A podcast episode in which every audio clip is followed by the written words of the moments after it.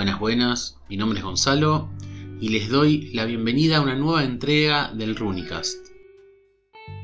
Pasó un buen rato desde el último episodio, lo sé. Eh, después de la campaña de lanzamiento que hicimos para el hack dorado o el gold hack, todas las energías que teníamos puestas eh, para estos fines editoriales abandonaron nuestros cuerpos. Como saben, este es un proyecto eh, que no es alimentado por el afán monetario, sino por el amor al arte, a los juegos de rol, al diseño y bueno, también juntarnos a hablar al pedo. Y esa campaña medio que nos, nos mató, nos hizo sobreextendernos, nos, nos quemó. Así que tuvimos que hacer un, un impas no planeado, un impas involuntario y dedicarnos a otros aspectos de nuestras vidas que, que bueno, que demandaban su atención. La familia, nuestros trabajos, otras actividades. Mientras tanto, algo, algo estuvimos haciendo, siempre, eh, siempre pensando algo, siempre diseñando. Yo por mi parte seguí trabajando en mi proyecto grande, entre comillas, de este año, que es una mezcla de, de fantasía rara victoriana con economía rapi o, o gig economy o, o ¿cómo sería la traducción? Changa de, capitalismo tardío, digamos. Eh, Martín continuó y continúa trabajando como diseñador en un proyecto rolero por fuera de Rúnica. Joaquín anduvo tanteando mecánicas raras y, propuestas de juego intrigantes como, como, le gusta a él. Y Juan, cuando hicimos ese, ese sprint final del hack dorado, tenía casi, casi listo un, un hermoso hack del hack dorado, si me permiten la redundancia, del que la verdad no sé cuánto contar. Lo dejaré a él que cuente o no. Pero bueno, acá estoy, nuevamente frente a ustedes, eh, presentando una entrevista que grabé hace unos días con Renata, una Dungeon Mistress rosarina y compañera organizadora de, de Rosario Juega Rol y Sierpes del Sur, donde nos extendimos un buen rato acerca del funcionamiento interno del evento, las mesas de juego y todas esas cosas. Espero que les guste. ¿Qué haces, Renata? ¿Cómo andás? Hola, cliente, bien. ¿Cómo estás? ¿Cómo está toda la audiencia en esta noche? Espero que muy bien. Espero que muy bien. Te agradezco por, por venir. Venir virtualmente. Em, y vos sabés que te invité porque es, un tema este con el que quiero charlar con vos. Que es un tema que realmente eh, me interesa mucho y que en parte me perdí dentro de lo que es la historia de, de Sierpes. Pero bueno, ya voy a entrar en, pormenores luego. Primero, le comento a la audiencia que vos sos una compañera de, dentro de la organización de RJR. Y me gustaría saber un poco cómo fue esa historia, porque yo me perdí, digamos, yo estuve en la organización en el 2013, hasta el 2013, que me fui y volví en el 2019. Y vos ya eras parte. ¿Cómo fue eso? ¿Cuándo, ¿cuándo te uniste a Sierpes? ¿Cómo fue ese Cerrate los ojos y estaba yo. Algo así. Me voy seis años y cuando voy. ¿quién es este? Renata, ahora está acá. ¿Pero de dónde salió? Eso, eso me interesa. ¿De dónde salió? bueno, todo empezó en 2017 cuando mi amigo Andrés Muriel me invita a una mesa de Inspectors eh, con una amiga celeste. Eh, empezamos a ir todos los sábados hasta que, por la mesa la dirigía Duam y había varios miembros del grupo que fueron yendo y viniendo. Me acuerdo todavía el nombre de mi primer personaje, se llama Ruby. Guardo la hoja de personaje. Sí. Porque, es el siempre se el primer PJ. Y bueno, por hecho por B, cuando esto fue más o menos en el mes de febrero, en el mes de abril, mayo, ya estaba un poco más complicada la situación laboral estudiantil del grupo y medio que se fue yendo. Yo seguí yendo los sábados y ahí conocí un día eh, Dungeons and Dragons 3.5, otro día mm. cuarta, otro día Starfinder, pero mi participación ese año fue un poco más, ¿cómo sería? Fui, fui y vine bastante, hasta que en febrero de 2018 me sumo a una mesa de Day de Quinta, que también dirige a Don, pero esto fue los domingos. Entonces yo los sábados iba más que nada a soportear o a bancar viendo bien qué onda. Resulta que... ¿Esto como jugadora? Como jugadora, siempre como jugadora. Yo todavía no, no, había, no empecé, a, no supe dirigir hasta mediados de 2018. Resulta que a mediados de 2018 en la mesa cada tanto mencionaban este, la RJR esto, la RJR lo otro. En una juntada conozco a Plover, lo conozco a Jore, a Gon. Y este, bueno, decían muchísimas cuestiones de la RJR y yo en esa época, entre otras cosas, trabajaba también en un centro cultural. Entonces conocía bastante sobre proyectos que conseguían un subsidio de la municipalidad para realizarse. Y una de las cosas que necesitaban en ese momento la RJR era plata. Así que yo sugiero esto y bueno, es como, ah, vos tuviste una buena idea, bueno, sos parte de la organización ahora. ¿Qué? ¿Para qué pasó? Y fui parte de la organización. Y eh, aprendí, aprendí a dirigir básicamente como prueba y error, como casi todos, y empecé por, por Urban Shadow, debido a que también participaba en el fandom de Cazadores de Sombra y mis compañeras querían un juego de rol de Cazadores de Sombra y no existía. Claro. Así que no quiero citar a Arjona, pero ya fue, si no existe lo inventamos. y fue el caso. O sea que vos entraste como la socia capitalista, en cierto modo.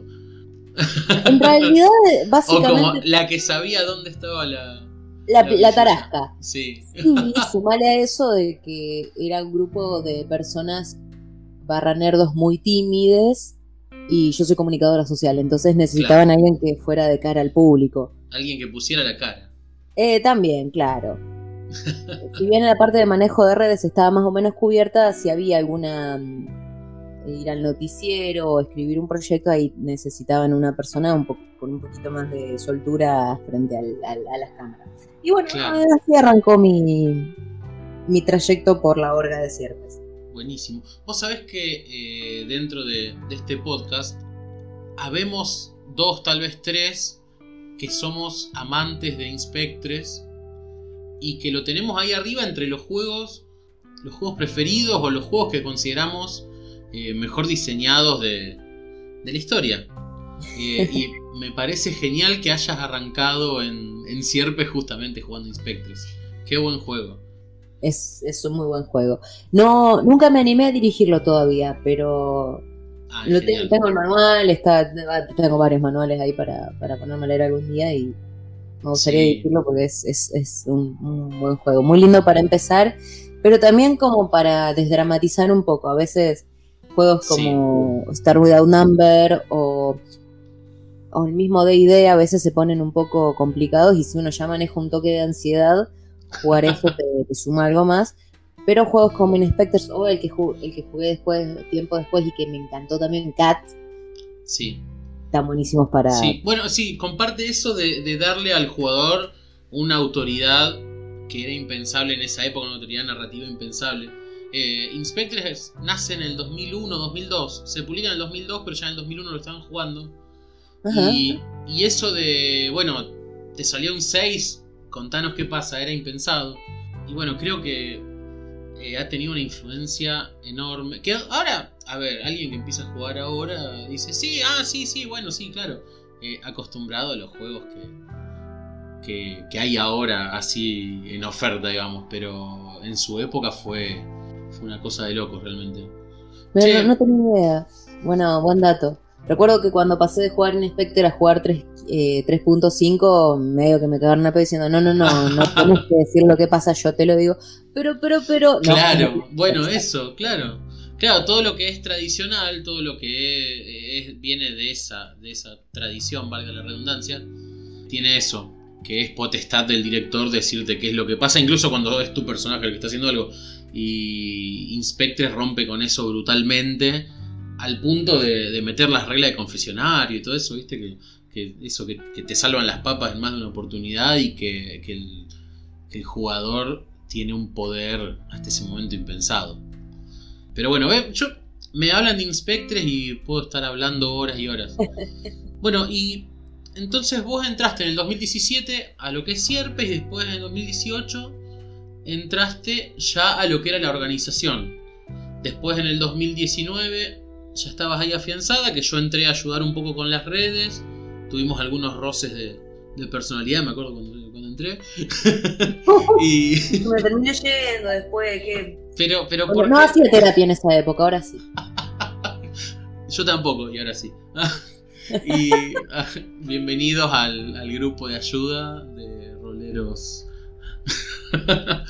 che, entonces, claro, ya estabas afianzada y 2019 repiten lo que era eso, lo de que eran las ayudas de, de, la provincia de Santa Fe o de, o de la ciudad de Rosario. Em, y vos ya ahí. No, para, ¿en el 2018 dirigiste también en RJR o no? 2018 dirigí, 2019 no. 2018 eh, fue mi bautismo de fuego en, en, la RJR, donde dirigí Urban Shadows. La salvé, eh, la, creo que la aventura se llamaba este, Salvemos la cumbrecita. sí, sí, mis juegos son los, ¿Había ovnis? Los, los, juegos que... Claramente, supongo.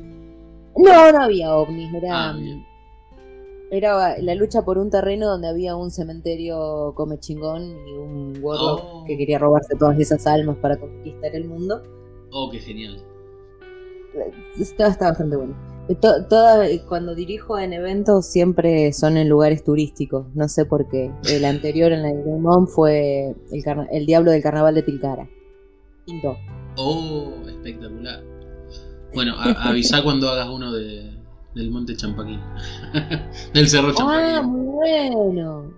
Y bueno, entonces vos cuando entraste, está bueno esto porque el, digamos, el tema que nos une o el motivo de, de, mi invitación era esto de las mesas, las mesas estas tradicionales de sierpes que son las mesas relámpago, mesas cortas. ¿Vos cómo le decís? ¿Mesas demo, mesas cortas? Eh, no, yo los llamo como eh, mesas rotativas o mesas volantes. Bien, está bueno porque todos tenemos un nombre diferente. Mesas rotativas. Sí, la idea, refresco, la idea es que sean mesas one shot de una hora máximo. Claro. Donde ya tienen los jugadores que hay a la mesa y te dan directamente ya la hoja de personaje armada. Vos sos este. A lo sumo puedes elegir cuál de todos, pero ya tiene las características, ya tiene los estados y a veces hasta ya tienen incluso el nombre. El DM, la DM en este caso, explica las reglas muy a grosso modo y arrancas a jugar. La idea es que vos en cuatro horas puedas ver cuatro tipos de juego, cuatro settings de juego distintos, cuatro aventuras diferentes, inclusive cuatro formas, este, formas de juego diferentes. Claro. Básicamente es eso. Em, esto, a lo mejor esto no lo sabes, así que yo te lo cuento a vos. La primera la, eh, primer prueba de, estas mesas cortas, mesas rotativas, fue en el 2013, en el RJR 2013. Que en realidad lo habíamos pensado en RJR 2011. En el 2012 no hubo. Y en el 2011 nos acobardamos. Y no lo hicimos. Y terminamos haciendo eh, un evento de dos días, como es tradición de, Rosario Juega eh, sábado y domingo, todo con mesas largas. Después del 2012 no hicimos, el 2013 dijimos, bueno, sí, lo tenemos que hacer, lo tenemos que hacer, pero teníamos que romper eh, una inercia de lo que eran las mesas largas. Entonces, me acuerdo, ponele que tuvimos ese año, capaz que 15 mesas largas, mesas tradicionales de, de toda una tarde, y solo 4 que eran de estas mesas cortas. Después, en el 2014 ya hubo solo, que yo ya no estaba, pero fui. Había solo mesas eh, de estas cortas, mesas rotativas. Y bueno, y después me dio que yo ya me perdí cómo siguió. Pero cuando entras vos, eh, ya es algo recontra aceitado, que todo eso es lo que yo me perdí. Digamos, vos cuando entras, ya había como todo un proceso dentro de la organización para, para darle forma a estas mesas, para probarlas antes de jugar. Es así, ¿no?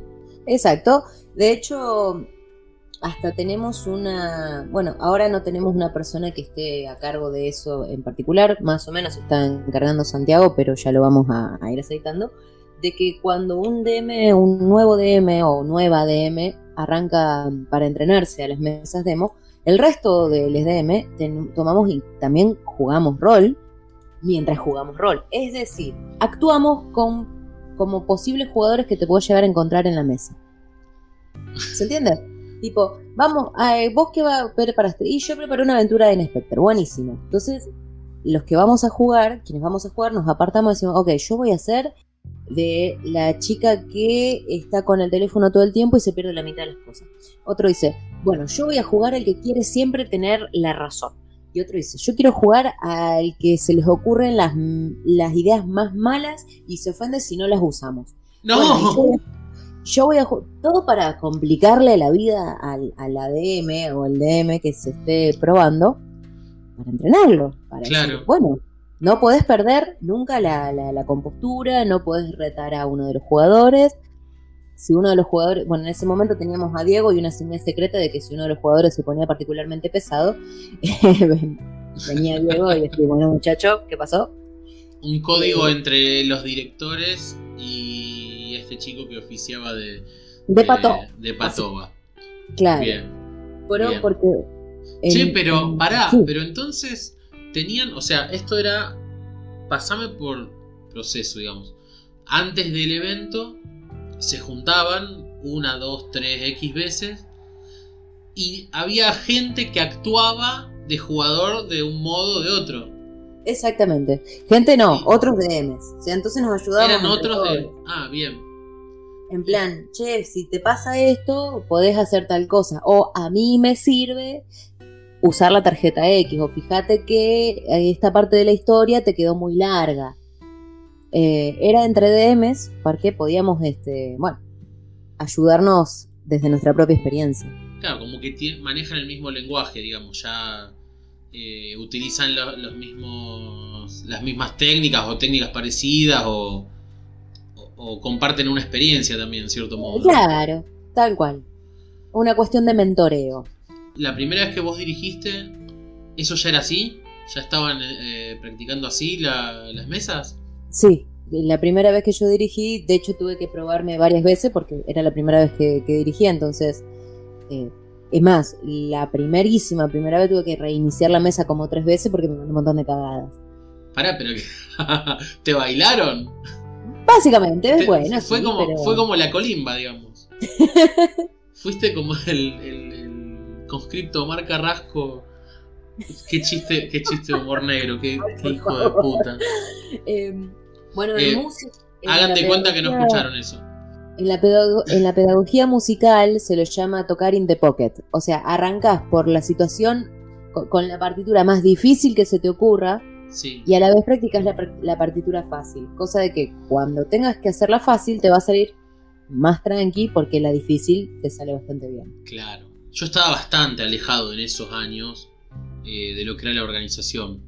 Activamente alejado incluso, porque yo tenía una como una relación de, de, hijo mío con RJR y quería alejarme justamente porque yo no estaba haciendo las cosas, yo me había abierto y bueno, los que estaban a cargo eran los que los que tomaban las decisiones y todo eso y yo a veces me había enterado de cosas, me habían comentado algo y y yo, ponele, no estaba de acuerdo y me quería meter y entonces dije, no, no, yo no puedo saber nada, está en buenas manos, que se hagan cargo los que están. Y en un momento me llega esto de la de esta especie de coaching o de preparación de los de los DMs y me surge esto de pero cómo me van a venir a decir a mí cómo dirigir? Como que lo agarré con no sé si es como un pitocortismo o qué carajo es. Pero era como un ataque al ego en cierto modo. otra vez, ¿qué, ¿qué, era lo que considerabas un ataque al ego? Que te prueben, que hagan como ese, ese coaching o casting del mm. director. Yo decía, pero qué, si yo tengo que ir, me van a probar a ver si soy buen director o mal director, como viéndolo desde una perspectiva eh, claramente equivocada. No era una cuestión de si sos mal o buen director, sino es una cuestión de la RJR no es lugar para directores tibios, porque te vas a encontrar con un montón de situaciones para las cuales queremos prepararte. ¿Por qué? No es lo mismo dirigir en la toma donde más o menos nos conocemos todos que en tu casa con tus amigos, que con un montón de gente desconocida que básicamente ve luz y entra. Porque esa gente, ¿cuál es la idea de la RJR? Acercar hacer que el rol sea conocido, que cualquiera pueda jugar y que cualquiera se pueda acercar. Total. Y así, justamente, como cualquiera se puede acercar, cualquiera se puede acercar. y tenés que manejar una cierta cantidad de situaciones bajo presión, porque tenés que resolverlas todas en una hora. donde, bueno, entran en juego un montón de cuestiones. Te puede tocar un grupo de amigos que está recontraceitado, te puede tocar cuatro extraños que no se animan a charlar y, bueno, vos como Claro. DM tenés que llevar la voz cantante. Yo he jugado con familias, eh, con nenes chiquitos, que es como, la idea es que jueguen niñas que tengan, que sepan leer y escribir. Y dice, bueno, pero tenemos Claro. al nene de, cuatro años que quiere jugar, no se quiere quedar afuera. Bueno, está bien, que juegue. Dale. Y el nenito te dice, yo quiero usar un sable láser. Bueno, pero es una época medieval, no hay sable. Ah, quiero usar un sable láser. Claro, ¿cómo le decía a un nene de 4 años lo que es la época medieval? Exacto. Este, Che, ¿y cuáles, Es- cuáles son las situaciones? Ponele vos, ¿cuál fue sí. la situación más bizarra que tuviste dirigiendo en RJR? Uy, a ver. En RJ, vos pensás que en RJR per se dirigí una sola vez, después dirigí en otros eventos. Pero Bueno, que tiene más claro. o menos la misma dinámica. Claro. Mm, Igual, si te pongo en un aprieto, no importa, la pensás. No, no, no, estoy, estoy, estoy haciendo memoria porque hubo varias situaciones. La, una de las más bizarras fue un grupo en la Game On eh, el, año, el año pasado. Eran tres adolescentes que flasheaban que, que el rol era fanfic. Oh, ok. Entonces se armaron eh, sus personajes en base a personajes de anime. Una recuerdo que literal se llamaba Eren, otra se llamaba, no sé, Haruhi. Y querían rolear sus personajes como estos personajes. Y es como, no, pero vos estás roleando un hombre lobo, no un guardián de, Shin- de, de- de Shingeki. Y dice, no, no, me voy a convertir en titán. No, Fabi, no te puedes convertir en titán, te puedes convertir en hombre lobo. Y que de Oh. golpe, este, que decían, bueno, me escondo en el bosque. Negro, es Tilcara, no hay bosque.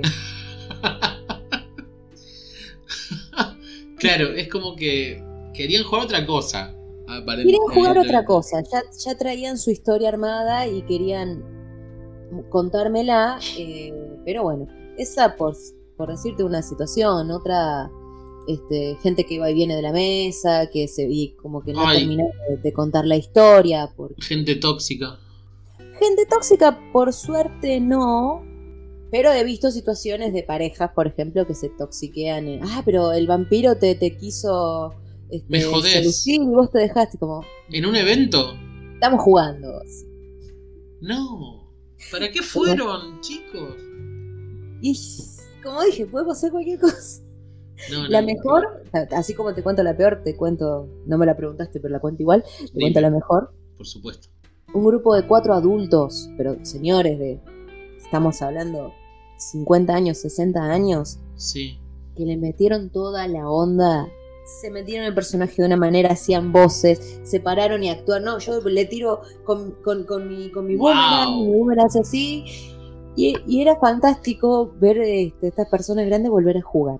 Eh, como que ¿Pero eran jugadores, eran jugadores vieja escuela o era gente que no había jugado nunca? Era gente que no había jugado nunca. Chao. Eso repasa. A mí me encanta cuando jugás con alguien que no jugó nunca y, y que no tiene todos esos compartimentos ya llenos en su cabeza y te hace una performance espectacular o, o no está atado por, por la experiencia. Es genial cuando pasa eso. En un momento la, la señora, que encima era maestra, que jugaba con el rol de helada, dice, bueno, eh, yo empiezo a volar y me transformo y como, mira, tu personaje no puede hacer esto, pero lo estás describiendo también que bueno, la- te transformas en un hada con colores brillantes, sos Sailor Moon. Claro. Mira, le estás pasando también que te dejo hacer lo que vos quieres. Claro, me imagino, espectacular. Che, y una situación así se contempla se contempla a la hora de la preparación o ponele, te pasa eso en 2018, la señora que quiere volar como una. ¿Se reincorporan esas experiencias al año siguiente? ¿En la preparación de mesas del año siguiente, por ejemplo? ¿O pasó, eh, pasó Sí. algo, algo similar? O, o alguien que diga, che, el año pasado me tocó este tipo que estaba Sí, rascándose la sí, bola sí. todo el tiempo. Ahí va, totalmente. De hecho, es una es como una retroalimentación de un año a otro, porque los mismos, como te dije, es algo co- colectivo. Entonces, el EGM que dirigieron el año ante el 2018, en 2019, van a ser quienes te estén en las mesas de los nuevos GM. Y ahí Claro. te van a hacer, che, mira, me pasó tal cosa, podés hacer, resolverlo de esta manera. Y actúan como estas personas que les tocó en sus mesas. no hay un registro, deberíamos hacerlo, de hecho ahora me tiraste, me, diste una idea, de todas las situaciones bizarras que hemos vivido, registro más que, más que, la experiencia o la oralidad, eh, pero sí, se van, se van reincorporando todas estas cuestiones. Claro, me imagino que eso lo debe hacer más rico, tan, tanto más rico cuando. Eh, justamente cuando se da eso de la, la cadena de un año tras año tras año. De todos modos, es un laburo. No es que se puede estar entrenando directores todo el año, sino que, bueno, hay, hay que economizar y. Y esto se hace solo para RJR. O, Eh, mira, o a veces estamos... sí, a veces no.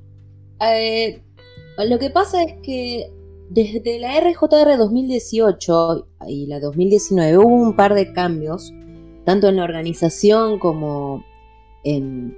No, sí, en la organización, que decidimos que hacer un solo evento era muy poco, así que por H o por B empezamos a hacer uno por estación, teniendo el evento grande de la- en la primavera, que era la RJR, y hacer un evento en, en- primavera, uno en, en verano y otro en invierno Claro. que a veces funcionan como la RJR y a veces no.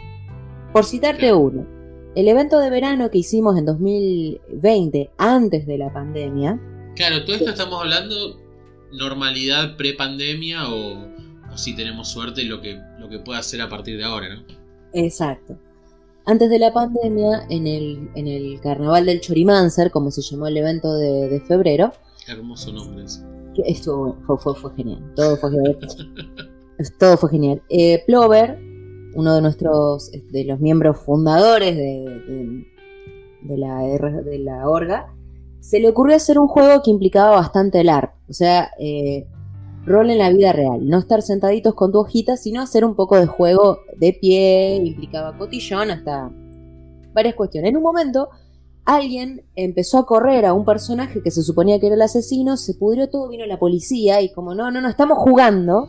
Y dijimos, bueno, esto vamos a tomarlo con pinzas. Capaz que no estoy tan bueno a repetirlo. Pero Para, ¿a dónde cayó la policía? está- estábamos en el Mitre. En el momento que el Mitre todavía se podía hacer evento, porque varias semanas después, todo el lugar donde roleamos esa vez se vino abajo, se, se sí, cayó. por- oh Dios. Qué pérdida para la humanidad. Pará, pero me lo perdía eso del policía.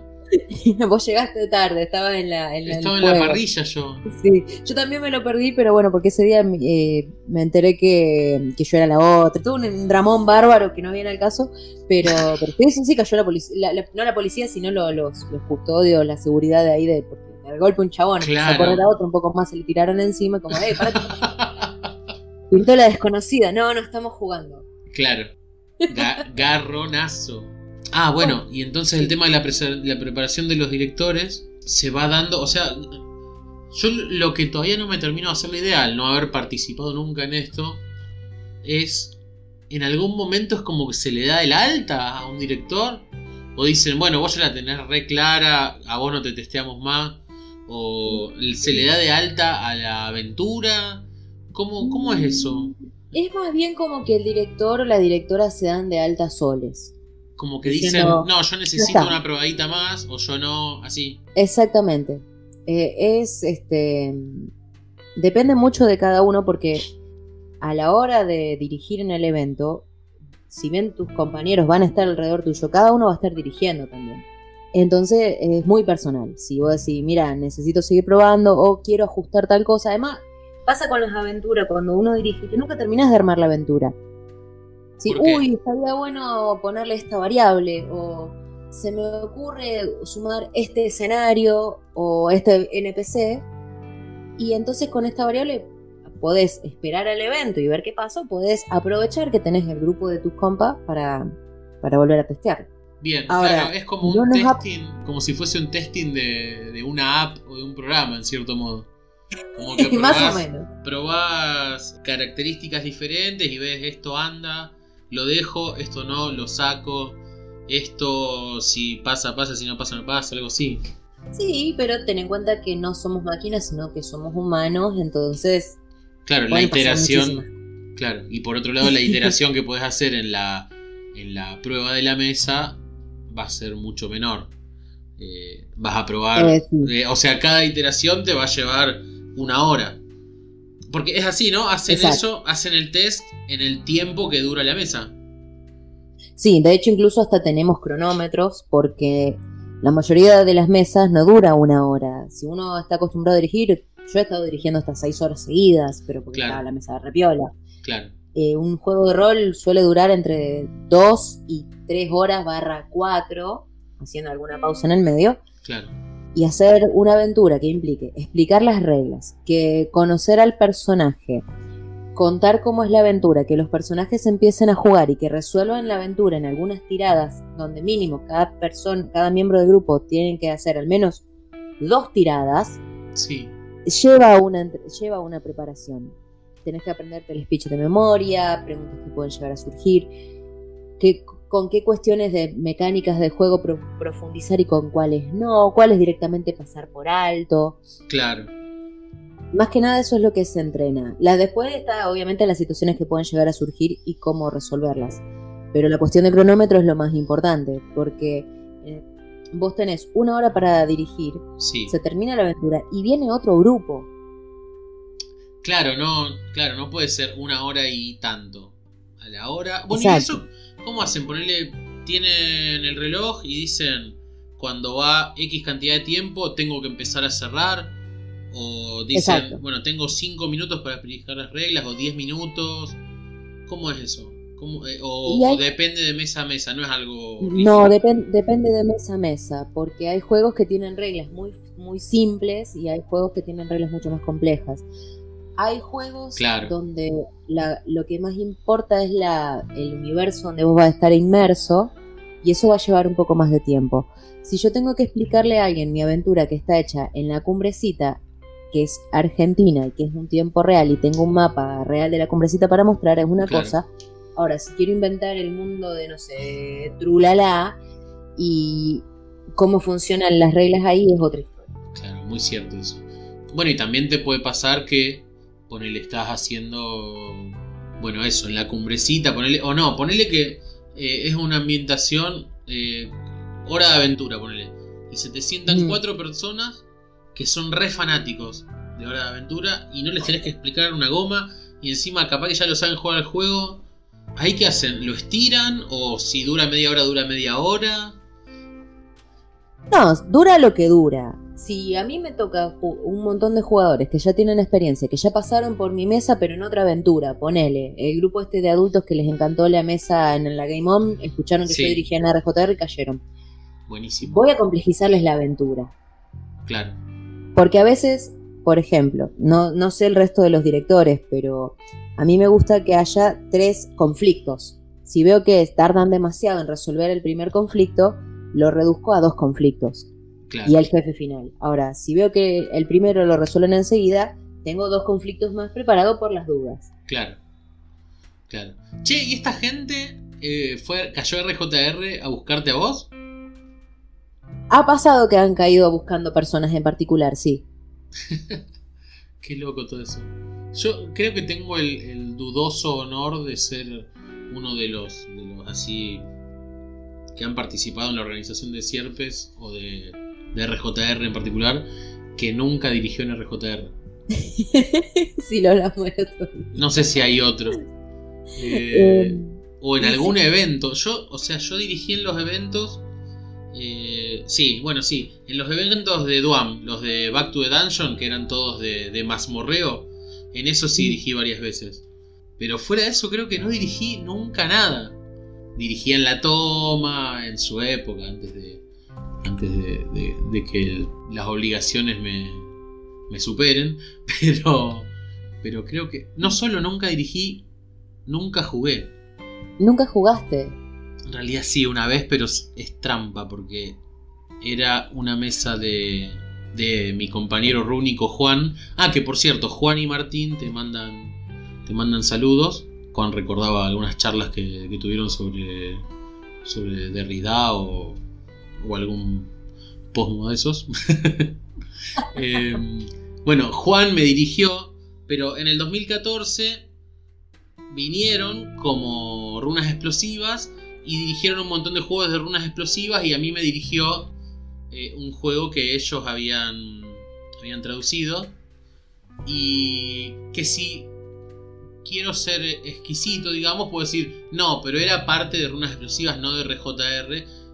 Y ahí logro no haber jugado nunca en RJR. Pero y si no me dejan hacer trampas, si jugué esa vez. Este, yo en 2019 jugué la mesa de Hora de Aventura que dirigió eh, Irene, creo. Irene. Irene.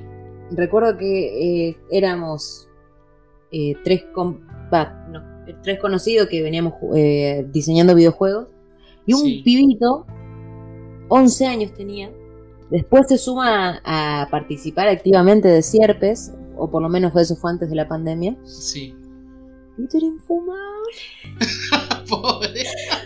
Porque se tomó muy literal esto de que él eligió jugar con el, el Duque Limón o una cosa, un personaje que quería sacarle el trono a la dulce princesa. Y entonces le hacía todas las jugadas imposibles a la persona que tenía la a- que jugaba a la dulce princesa. Oh. Irene en un momento era como, bueno, está bien, pero es un juego cooperativo. No, no, pero yo la quiero matar. No. Pero si la matás no podés terminar la, la aventura. No me importa. Ah. Y, Va a ser empresario o algo así ese chico cuando crezca. Eh, no, después jugué con él en otra mesa y seguía teniendo la misma actitud. Pero, Tal vez sea full psycho y, y sale en los diarios. andás. Eh, pero esto es algo que sí. Bueno, ahí en ese momento con, con Irene nos miramos y ahora agregamos en la formación de. No en la formación, sino en el speech que le damos a todos los nuevos jugadores. Es un juego cooperativo. No es PvP, Claro. no es este. Ah, estoy jugando con tal y le tengo bronca porque, no sé, se comió la última porción de pizza. Voy a hacer que mi personaje lo mate a este. O se me ocurre que los vampiros odian a los hombres lobo, entonces lo voy a cagar. Y no, negro, tienen que laburar juntos. Claro. Además no es Underworld.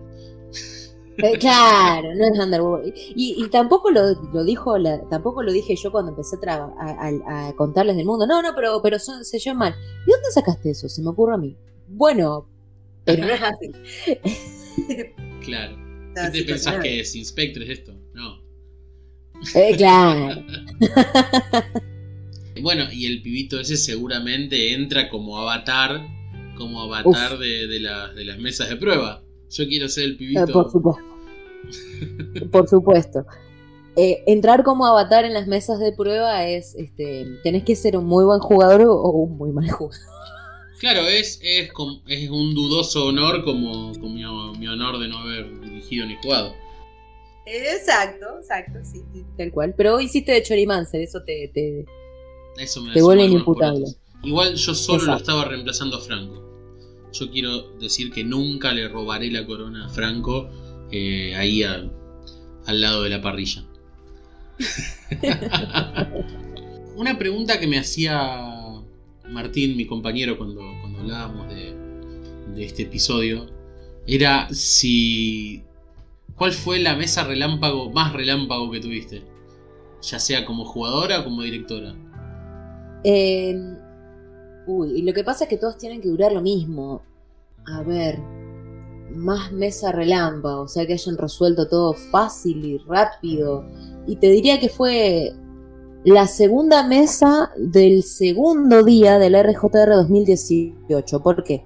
Justo ese día era el Día de la Madre. Entonces tuve Sí. re poca gente en mi turno, casi que ni se juega. Pero resulta que había un par de jugadores que estaban al pedo y dijeron, ya voy a probar esta, voy a saber qué onda.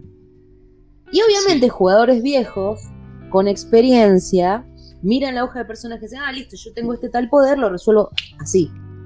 Y fue Claro. como, bueno, ok, ¿qué hago? Bueno, Ok, le meto más vamos. dificultad.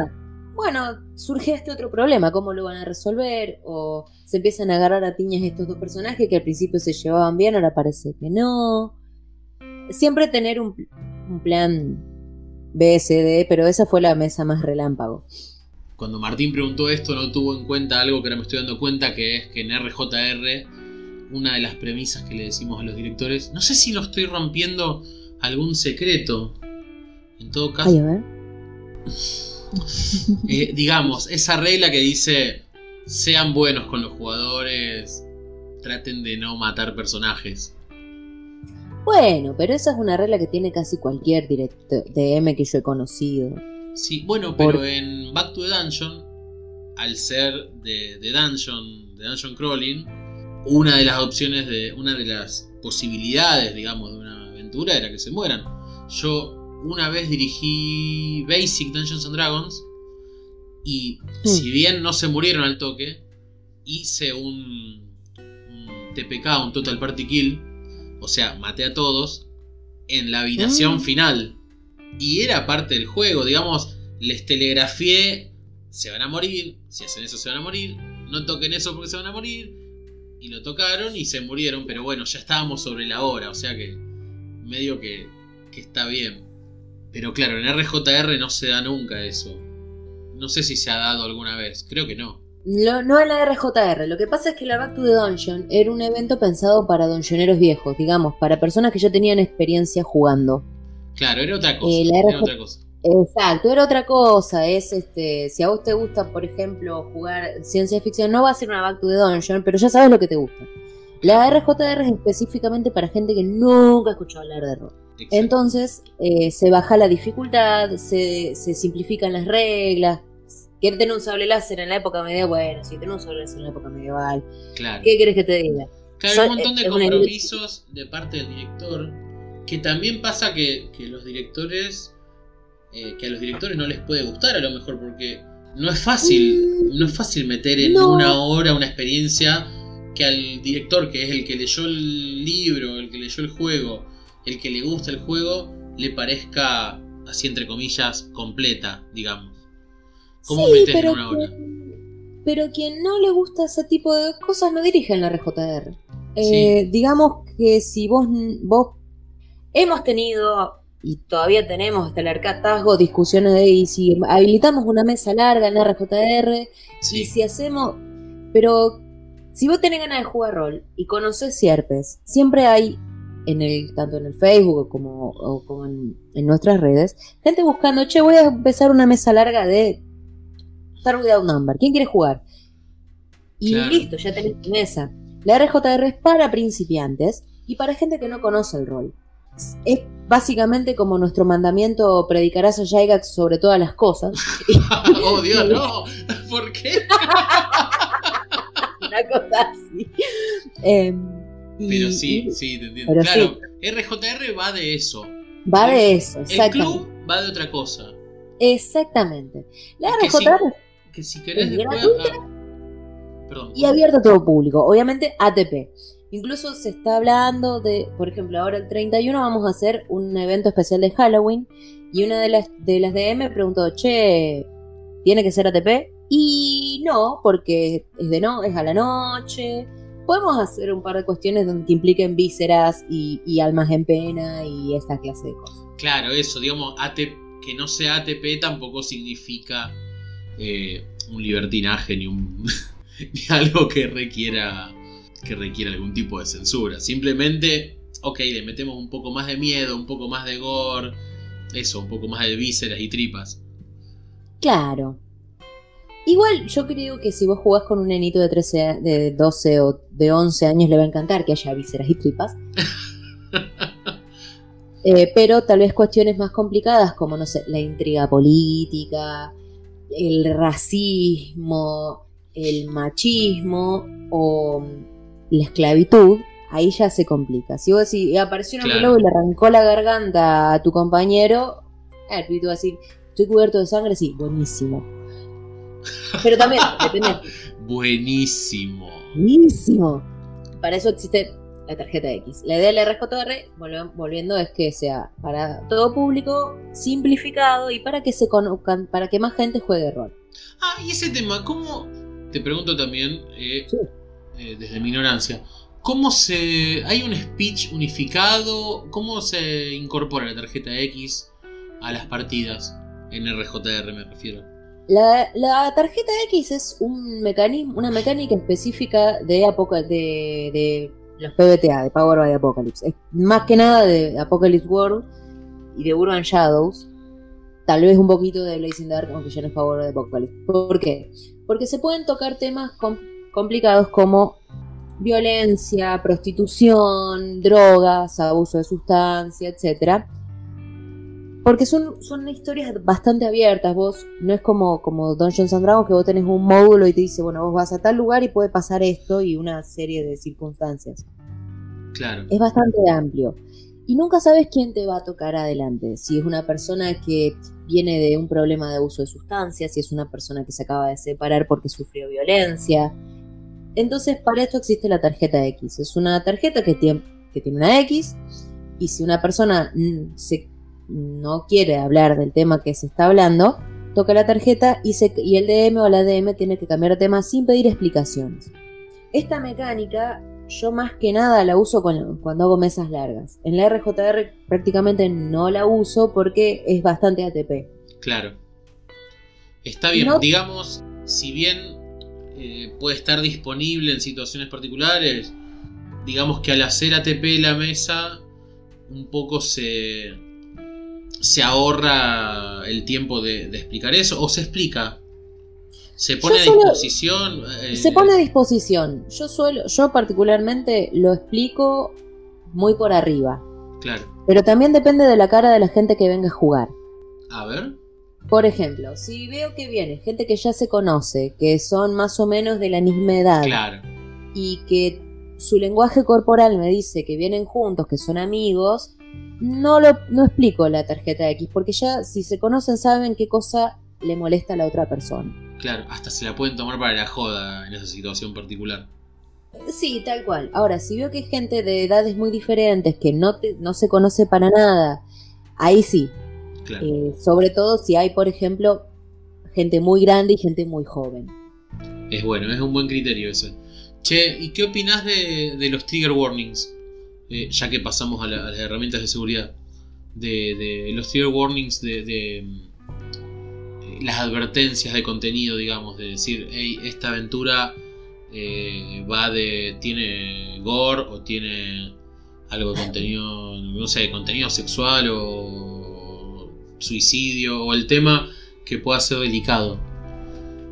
De eso se encarga generalmente Plover o Gon. Es así. En la RJR, el DM, la DM está sentadita en su mesa y le llegan los jugadores. Pero hay una persona de la organización, generalmente, o en su momento fue Plover, ahora supongo que probablemente cambie, que es la persona que está afuera entregando los turnos. Y la gente se acerca y le dice, hola, mira, ¿qué quieres jugar? Y la gente dice, uh, me gustaría probar Dungeons and Dragons. Bueno, toma tu turno, anda para allá. ¿Sabes de qué se trata? No, la verdad que no tengo idea. Bueno, ese quiero jugarlo porque lo vi en Stranger Things, ponelo. Bueno, este es eh, una aventura donde vas a un dungeon y tenés que encontrar el tesoro perdido del rey Goku. ¿Te gusta? Sí, sí, bueno, anda para allá. Y si alguien dice, no, yo la verdad que no tengo idea, eh, me gusta eh, la fantasía, ok, ¿te gusta la ciencia ficción? Sí, bueno, ¿tenés Star Without Number o tenés Mothership? Si te gusta más bien eh, el terror, te recomiendo Mothership. Si te gustan más bien las fantasías al estilo Star Wars, y anda más por este lado. Tiene que ser una persona. Los turnos los entrega una persona que conozca a cada uno de los DMs y, y las aventuras que van a jugar. Un rol fundamental, sí. Un rol fundamental, exactamente. Bueno, siento que te pasé por todos lados dando como.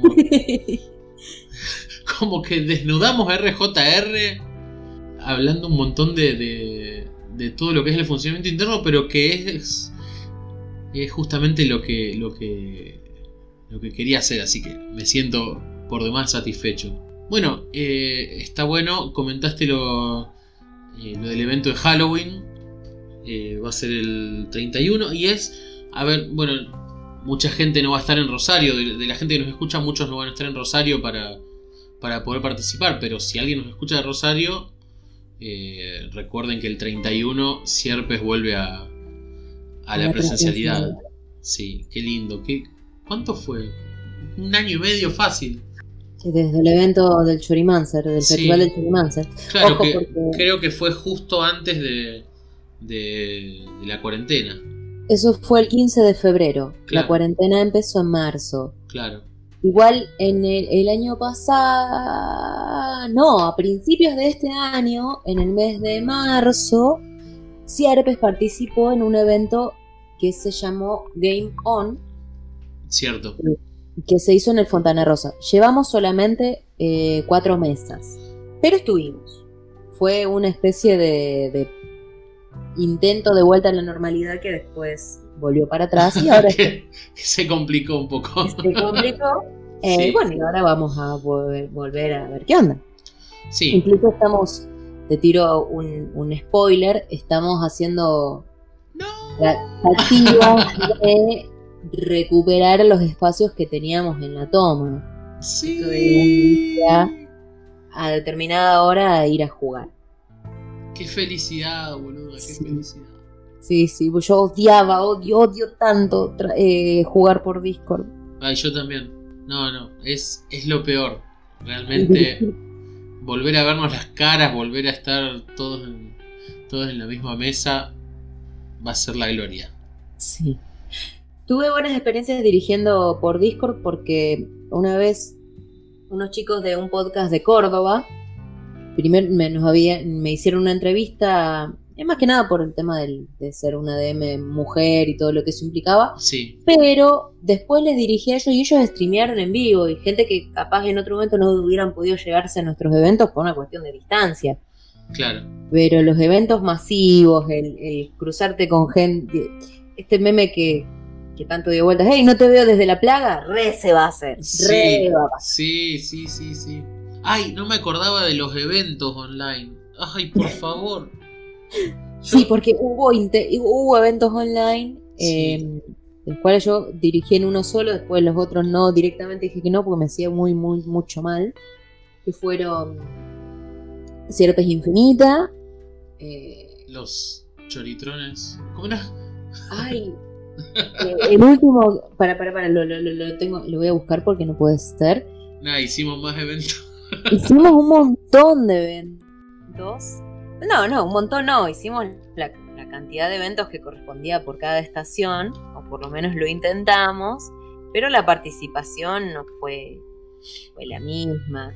Hubo gente que participó Claro. y le agradecemos un montón a Sí. la gente que Sí, no nos y- abandonó, y- y que nos digamos-.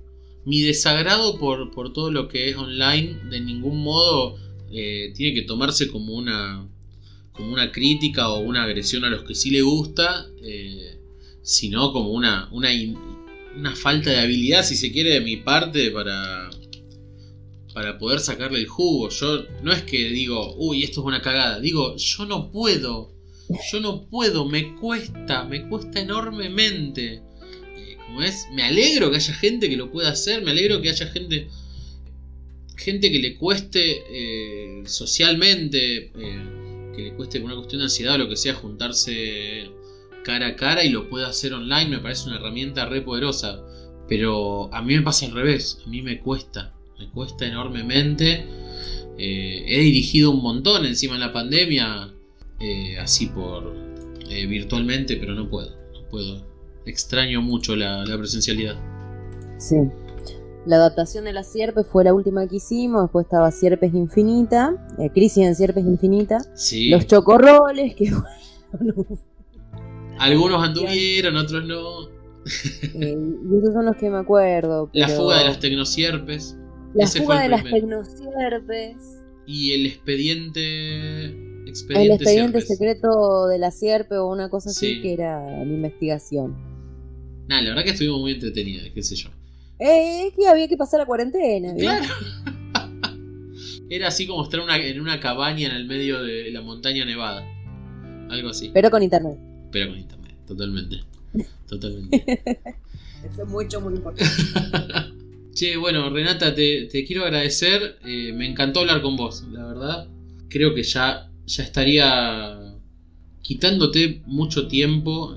Me parece que hemos. eh, creo que hicimos un pantallazo por todo esto, principalmente de las mesas relámpago. Eh, bueno, y nos fuimos al tema de los. de la, la seguridad y todo eso, que es un tema que también me interesa. Pero bueno, no sé si hay algo que quieras decir, algo que quieras contar. No, y aprovechar la oportunidad para invitarles a, nuestro evento del 31 y acercarse a las redes de Sierpes para estar al tanto de, de estas cuestiones y si hay alguna dama, chica, chique, persona autopercibida como femenina, que se acerque porque queremos que el rol sea un lugar más lady friendly y cuantos más DM seamos mejor. Totalmente. Che, bueno, eh, a Sierpes lo pueden encontrar en Instagram, en arroba Sierpes del Sur, o en Facebook, también, en Sierpes del Sur. Eh, a nosotros nos pueden encontrar en Twitter, en Runica Games, o en nuestros juegos en Itch.io, en itch.io, runicagames.itch.io. Eh, bueno, y les doy las gracias por escucharnos y te agradezco nuevamente a vos, Renata. Gracias a vos, Krinen, y a la gente de, de Rúnica por, por esta charla que, que, que estuvo lindo. Espero que lo hayan disfrutado ustedes en la audiencia.